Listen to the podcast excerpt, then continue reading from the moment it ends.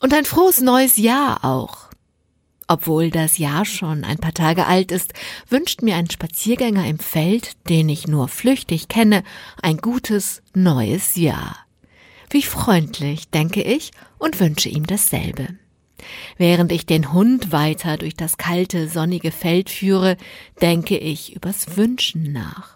Davon gab es in den letzten Tagen ja reichlich. Erst waren es die Wünsche für eine frohe Weihnacht, dann die für stille, ruhige Tage, die für einen guten Übergang und jetzt die für ein gutes neues Jahr.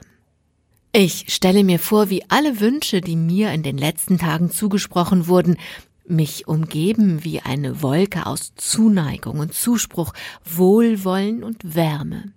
Und ich stelle mir vor, wie all die Wünsche, die ich in den letzten Tagen anderen gewünscht habe, auch ihnen Zuspruch und Zuversicht gibt.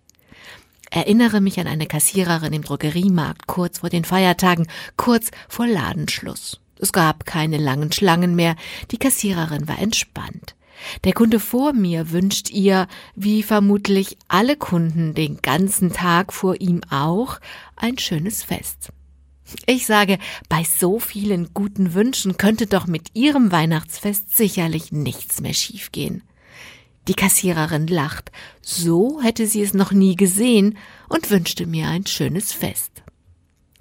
Als das Wünschen noch geholfen hat, fangen alte Märchen an. Aber wer sagt eigentlich, dass die Zeit, in der Wünsche helfen, vorbei ist?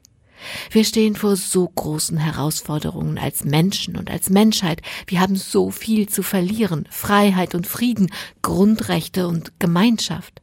Aber wir haben nicht mehr viel Zeit.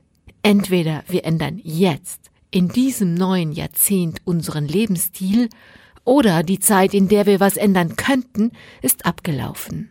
Verzagtheit und Verdruss ist dabei das Letzte, das wir gerade brauchen. Was wir brauchen, ist Zuversicht, Tatkraft und den Glauben daran, dass jeder Einzelne von uns nötig ist und wir alle zusammen das Notwendige tun können.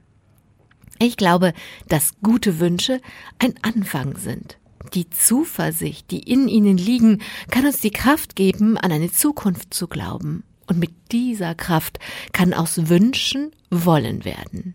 Und nur mit diesem Willen werden wir unsere Zukunft für unsere Kinder und Kindeskinder retten.